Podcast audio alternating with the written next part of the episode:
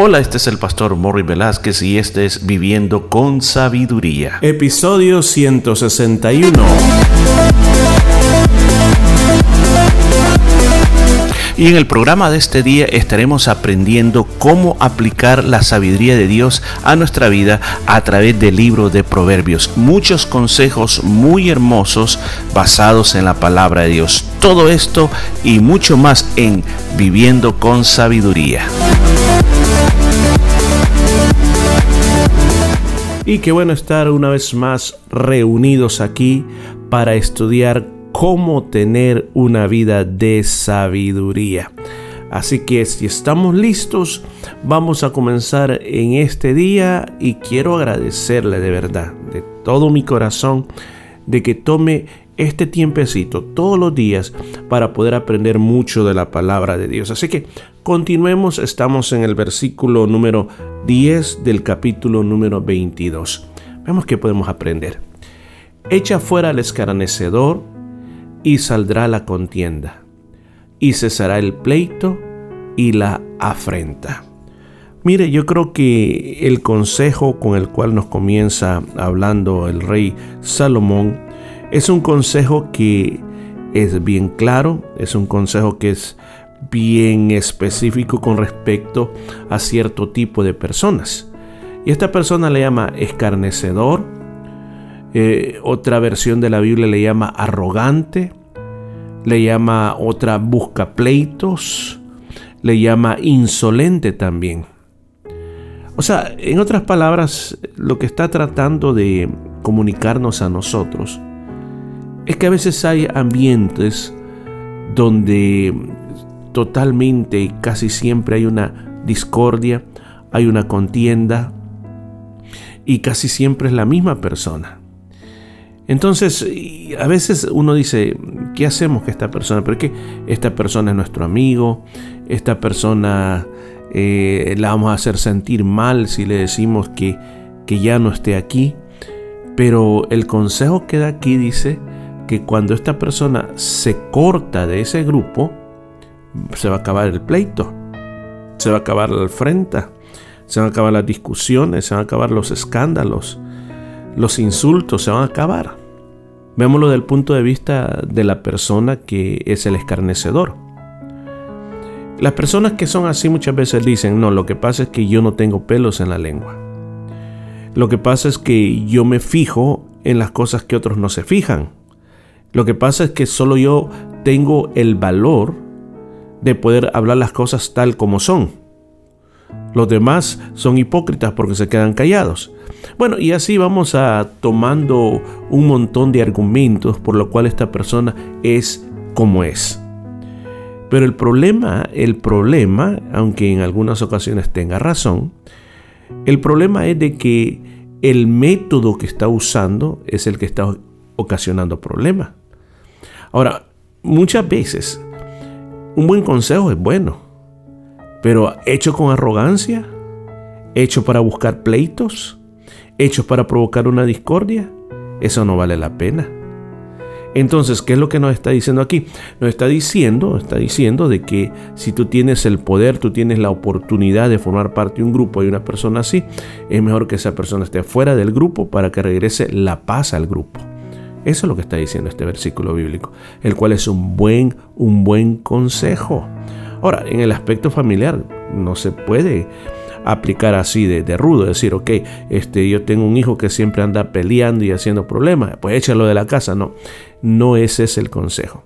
Ahí hay otras maneras como operar a nivel familiar, pero esto más que todo está a nivel eh, relacional, que puede ser un grupo del hogar, puede ser una reunión de trabajo, puede ser este, un grupo que se reúne solo para platicar. Bueno, en estos casos ahí es donde se pueden aplicar Claro que la palabra de Dios nos da pautas cómo hacerlo, o sea, hablar con la persona, hacerle ver, no públicamente, o, o, va a haber un momento que sí se le va a decir públicamente, pero lo primero es en privado para que la persona entienda que lo que está haciendo no es correcto y después viene el otro aspecto, si no quiere cambiar, pues bueno, se tiene que decir públicamente. Bueno, veamos versículo 11.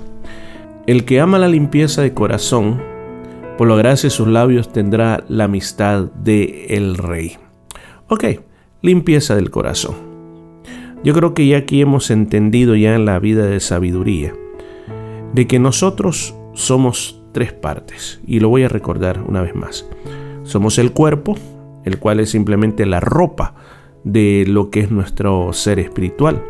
Pero nuestra parte física, nuestro cuerpo, este cuerpo que un día hemos tenido y con el tiempo se va envejeciendo, un día va a dejar de existir este cuerpo. Pero por dentro nosotros tenemos el ser espiritual. Tenemos el alma de la persona, el alma de la persona, el centro principal de su alma, pues bueno, es su corazón. Entonces, en su corazón está el centro de nuestros pensamientos, el centro de nuestras emociones y el centro de nuestras decisiones. Ahora, tomando en cuenta esto, tomando en cuenta esto, aquí el proverbista Salomón está hablando de la limpieza del corazón. Ahora, cuando habla de limpieza de corazón, está hablando de esta triple dimensión. La limpieza de pensamientos, mi limpieza emocional y mi limpieza, mi limpieza en cuanto a lo que yo estoy haciendo con mi vida. Ahora, todo se origina en lo que yo pienso. Como yo pienso, así yo me siento. Y como yo me sienta, así yo hago. O sea, ¿qué quiero decir con esto? Si por ejemplo yo tengo pensamientos de alegría, de gozo, de paz, mi estado emocional va a ser ese, voy a sentir paz, voy a sentir gozo. ¿Qué me va a hacer? Me va a hacer cantar, me va a hacer amar la vida. Pero si por el otro lado yo tengo dentro de mí pensamientos de tristeza, de dolor, mis emociones así se van a sentir. Me voy a sentir bastante mal, me voy a sentir que estoy triste y, mi decisión va a ser quizás no salir o estar solo viendo televisión sin sentido en la vida. Entonces, esta palabra dice, y lo que está diciendo es de que esa parte de nosotros, de nuestros pensamientos, puede haber suciedad. O sea, ¿cuál es la suciedad? La suciedad es todas aquellas cosas que no le agradan a Dios, lo que es contrario a las leyes de Dios. Entonces, yo no puedo evitar que los malos pensamientos vengan, que el pecado se presente delante de mí o que las tentaciones me vengan. Yo no puedo evitarlo. Pero sí yo puedo evitar, escuchen, que se queden conmigo. Yo puedo huir y no tomar lo que me está invitando a hacer. Entonces, cuando yo corro, cuando yo huyo de esas situaciones, yo estoy limpiando mis pensamientos, yo no estoy permitiendo que queden mis pensamientos aún más. Cuando en mi parte emocional yo lo estoy tomando, yo también en ese momento lo comienzo a sacar de mi corazón. Mire cómo funciona esto. El apóstol Santiago habló cómo es el proceso del pecado. Él lo dijo de esta manera y y voy a citar las palabras de él y está en Santiago capítulo 1. Dice, cada uno dice, es tentado cuando de su propia concupiscencia es atraído y seducido. ¿De qué está hablando ahí? ¿De qué es lo que quiere decir cuando dice su propia concupiscencia? Está diciendo sus propios malos pensamientos. Entonces la concupiscencia o esos malos pensamientos, después que ha concebido. ¿Escuchó la palabra? Concebido. Es como un bebé, un bebé se concibe, o sea, eh, toma vida. Entonces, los malos pensamientos toman vida dentro de nosotros. Y luego dice, después, después que ha concebido, da a luz el pecado, y el pecado siendo consumado, da a luz la muerte. O sea que lo pone como que fuera un pequeño bebé como que uno se embaraza de los malos pensamientos que aquí le llaman concupiscencias y eso va creciendo dentro de la persona, dentro de las emociones de la persona y lo da a luz. Es cuando eh, la persona después de tener ese pecado en su mente, simplemente va, lo hace y lo realiza. Y entonces dice que ahí da a luz la muerte. Entonces, si la, si la situación así es así, entonces tendríamos que, buscar lo que dice Salomón. El que ama la limpieza de corazón, por la gracia de sus labios tendrá la amistad del rey. Entonces, ¿qué pasa? Cuando una persona tiene limpio el corazón, puede haber integridad en la persona y entonces ese testimonio de integridad en la persona es visto por otras personas. ¿Por qué razón? Porque hay gracia dentro de esa persona. Y al haber gracia dentro de esa persona, la gracia te brinda oportunidades nuevas y diferentes. Te abre, te abre puertas que nunca antes se te habían abierto en tu vida. Sigamos adelante, dice, los ojos de Jehová velan por la ciencia, mas él trastorna las cosas de los prevaricadores. ¿Qué es lo que está diciendo este versículo? Muchas veces se dice que la ciencia y Dios no caminan de la mano. ¿Cómo no? Caminan de la mano. Porque si usted se da cuenta que aquí dice claramente que los ojos de Jehová velan por la ciencia. La palabra ciencia es el conocimiento. Ahora, lo que nosotros conocemos de esta tierra no es porque nosotros los hombres seamos tan inteligentes, sino es porque Dios ha permitido que lleguen a ese conocimiento. Y lo que, ¿qué es lo que hace el Señor? Está vigilando y está protegiendo. Vigilando y protegiendo. Más, escuche bien, más aquellas personas que hacen lo contrario, más aquellas personas que son mentirosos, eh, traidores, a esas personas el Señor trastorna todo lo que están haciendo. Todo lo que ellos piensan que va a ser mejor que lo que Dios hizo, el Señor lo va a trastornar. Y, eso es lo que dentro de las ciencias de hoy en día hay una área que está tratando de jugar como que es Dios y está tratando de crear seres humanos, animales, eh, hacer que la gente no muera y muchas otras cosas más. Entonces el Señor dice que al final va a trastornar todo lo que esta gente está haciendo. ¿Por qué?